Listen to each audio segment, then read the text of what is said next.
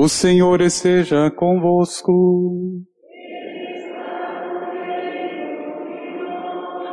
Proclamação do Evangelho de Jesus Cristo segundo Lucas.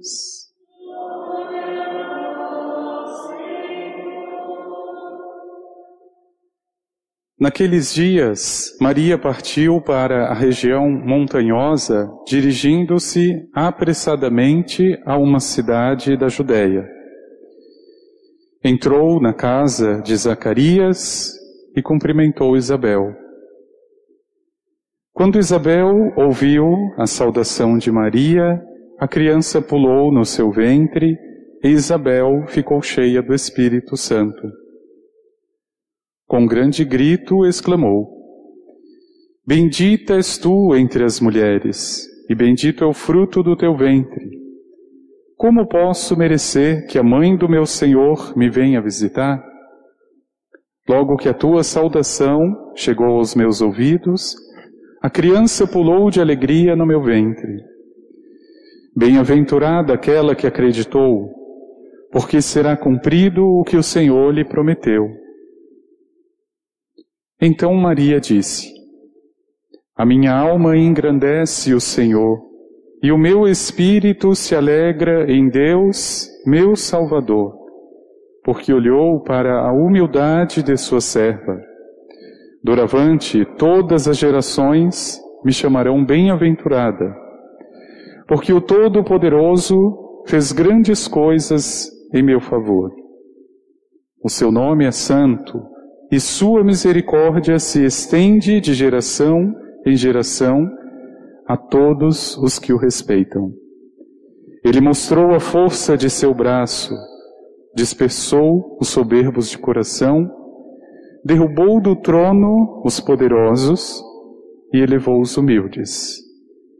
Encheu de bens os famintos e despediu os ricos de mãos vazias socorreu Israel, seu servo, lembrando-se de sua misericórdia, conforme prometera aos nossos pais, em favor de Abraão e de sua descendência para sempre. Maria ficou três meses com Isabel, depois voltou para casa. Palavra da salvação.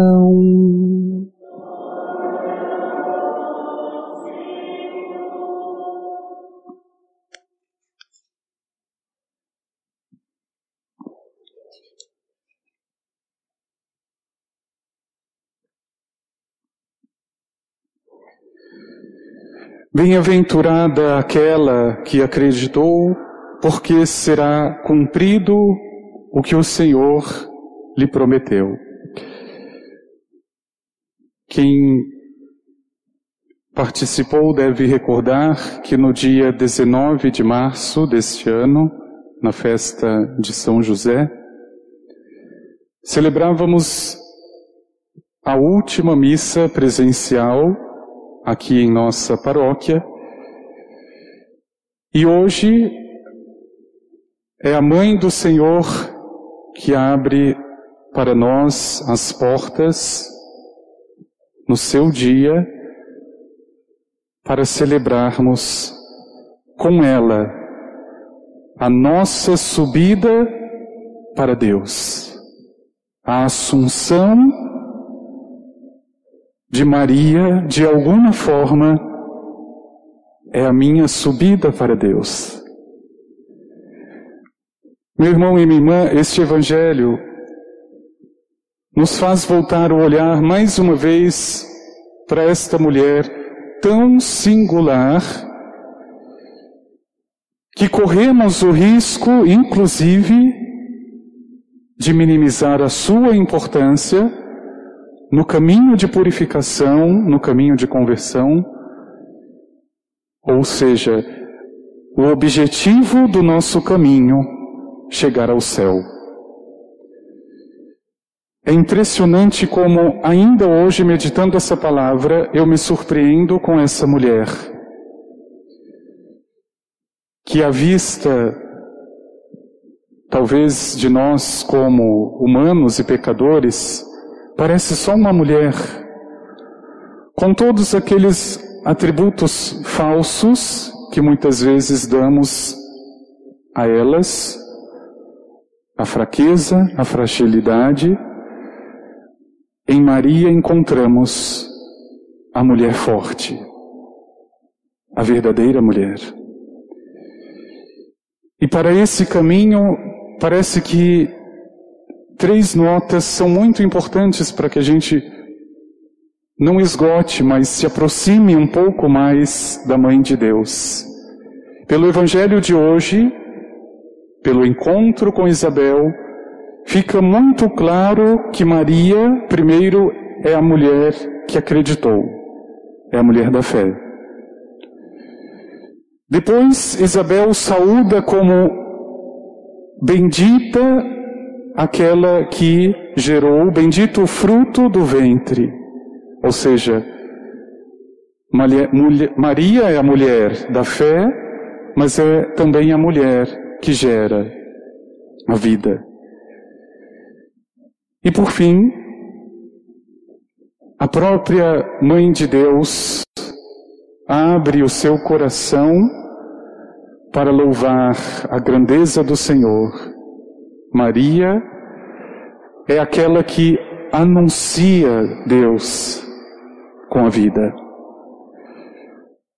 A primeira nota, a mulher da fé. A segunda, a mulher que gera a vida. E a terceira, a mulher que anuncia a Deus. A minha alma se alegra em Deus. Meu irmão e minha irmã, a leitura de Apocalipse que ouvimos é particularmente interessante para entender que no caminho da igreja, como o próprio livro do Apocalipse vai mostrar, é identificado com esta mulher perseguida pela força obscura, contrária do mal, e que ataca justamente estas três notas, não apenas em Maria, mas na Igreja do Senhor e na vida dos seus filhos e filhas, de cada um de nós. Então percebam, se olharmos para a nossa vida hoje e para o mundo onde vivemos, as três grandes crises coincidem com estes três momentos: a fé, a vida e o anúncio de Deus, o anúncio ou testemunho do Senhor. Mais do que provado que Maria é aquela que pode, neste mundo, com estes dragões que perseguem a fé, a vida e o anúncio, ela é que pode nos dar a resposta. Por aquilo que ela mesma passou. Falemos um pouquinho da fé em Maria, em nós, na igreja. Meu irmão e minha irmã, a concepção de fé de Maria é tão clara que, diferente de outros personagens do Antigo ou do Novo Testamento, não coloca resistência ou obstáculo a Deus. Isso é fé. Zacarias, por exemplo, desacredita do anúncio do anjo. Sara, esposa de Abraão, desacredita que poderia ser mãe. Ma Maria não duvida. E por isso que o elogio de Isabel, primeiro e mais justo, bem-aventurada aquela que acreditou. Meu irmão e minha irmã, o caminho da fé é que torna possível todos os outros caminhos. Mas imagine se a fé desta mulher não tivesse sido edificada, solidificada. Como é que ela poderia suportar o que suportou? Porque, é claro, Magnífica é o canto da exultação, Mas não vamos esquecer que Maria é aquela que precisou fugir de madrugada com uma criança recém-nascida para o Egito. Não esqueçamos que foi esta mulher que precisou estar assistindo à morte lenta do seu filho numa cruz. Não esqueçamos. O Magnífica é o seu canto de júbilo e ao mesmo tempo o que prepara para a fé. Então vejam, o modelo de Jesus que a igreja apresenta é o modelo do filho de Maria. Isso parece ser uma coisa muito óbvia, mas nós precisamos ter muito cuidado. Meu irmão e minha irmã, eu não sei se você, mas quando eu comecei a buscar, a procurar com sede, com desejo, quem era Jesus, eu me assustei com aqueles que me foram apresentados. Eu entrei na renovação carismática e me diziam que Jesus era aquele que orava em línguas e que não poderia ser muito diferente. Quando eu participei do caminho neocatecumenal, me disseram que Jesus era aquele que eu precisava perscrutar a palavra, era aquele que me forçava quase que a seguir um processo.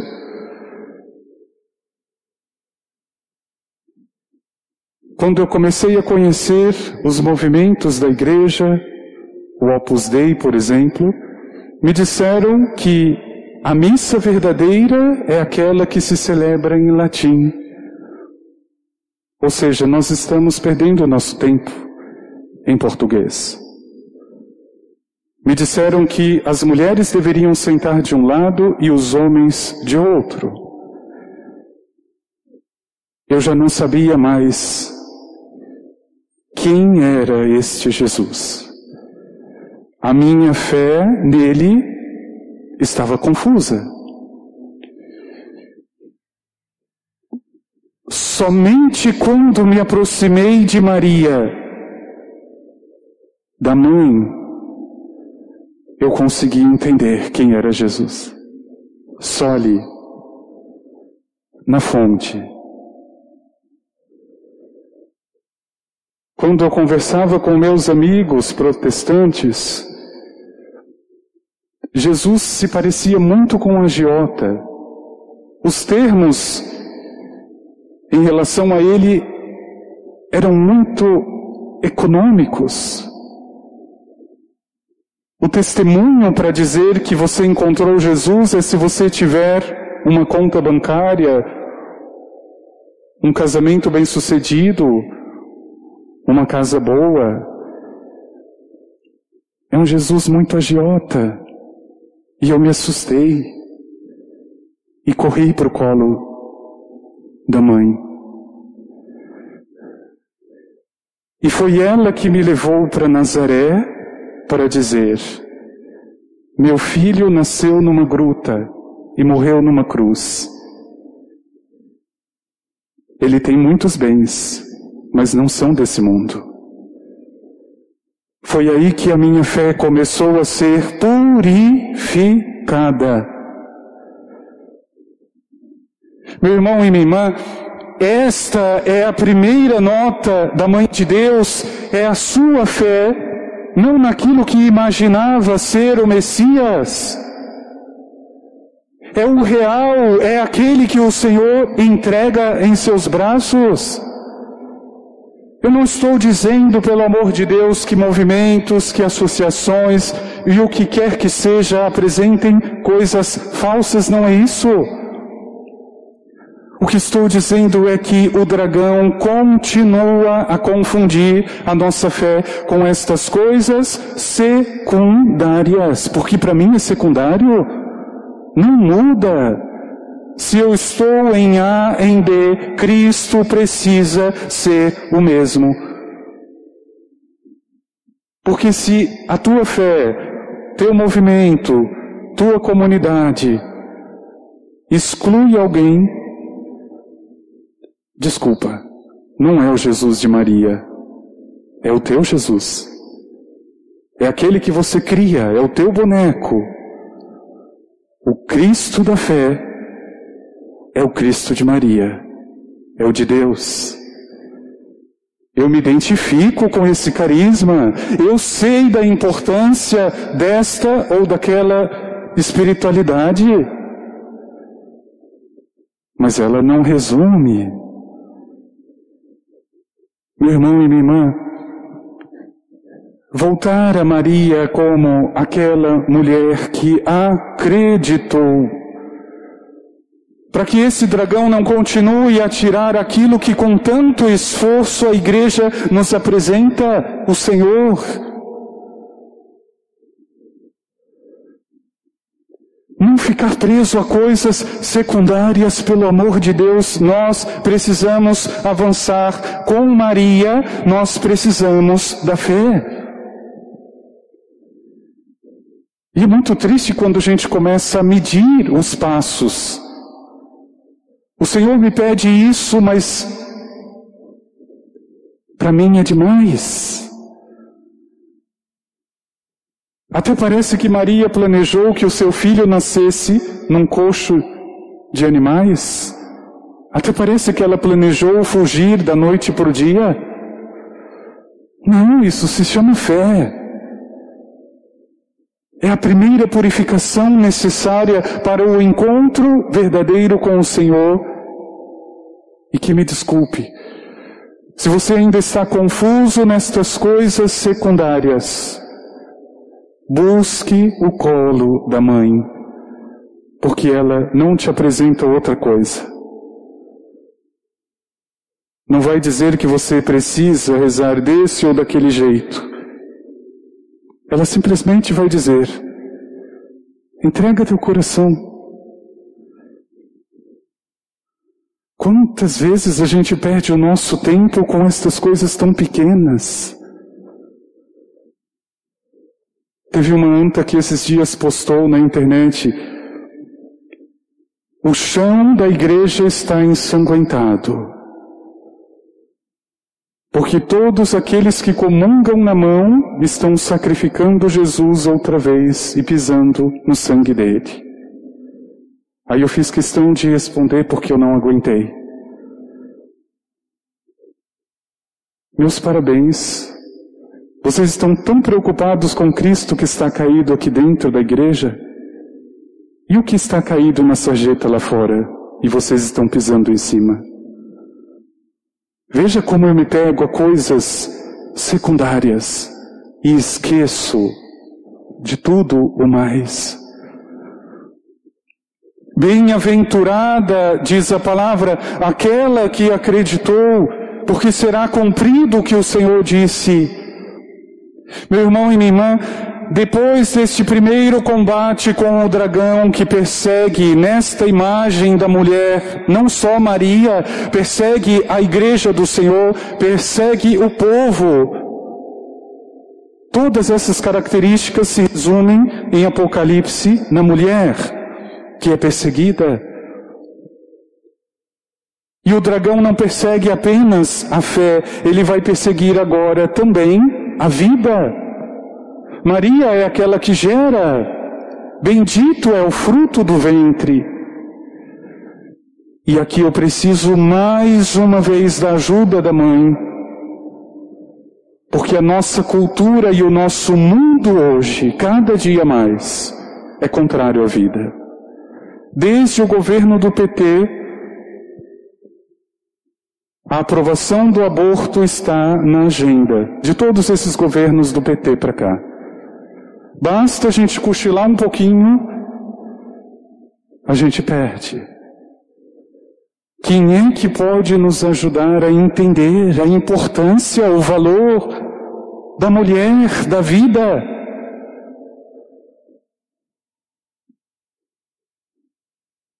de compreender, de discutir, sim, mas de levar a vida em primeiro lugar. Só quando nos aproximamos daquela que gerou o bendito no seu ventre é que podemos entender o valor da vida. Onde o dragão não é capaz de alcançar, não é capaz de matar. E por fim, meu irmão e minha irmã, Maria também é aquela que anuncia. Nós vimos este cântico tão belo dos lábios da mãe, que também nos ensina a mesma coisa.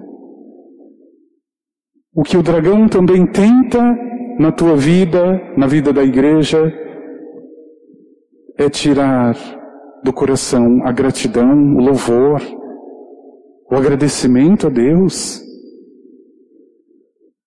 Veja, o horizonte de Maria não estava assim tão claro para que ela louvasse, para que ela agradecesse o Senhor.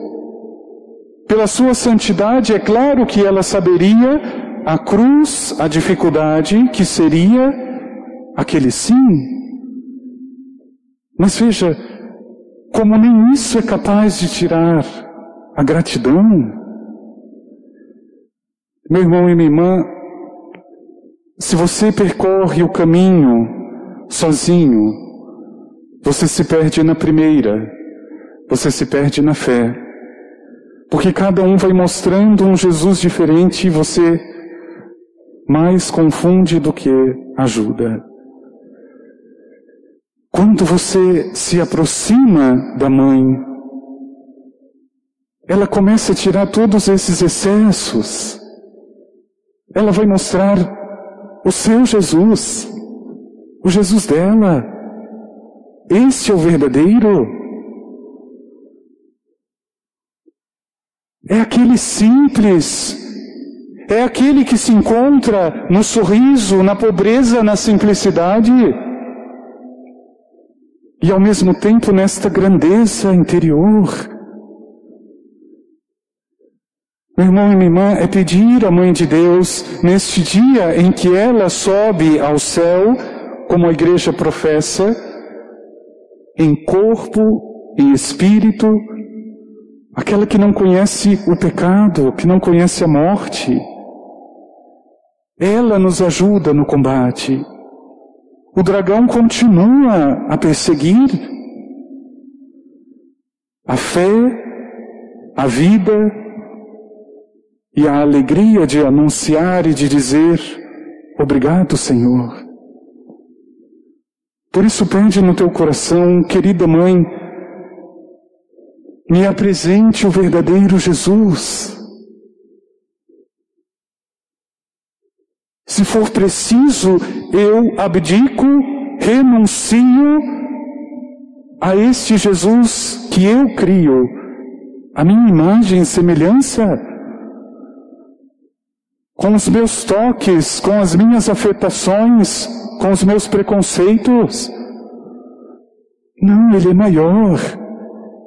Ele é simples. E eu só consigo enxergar a simplicidade pelos olhos de Nossa Senhora.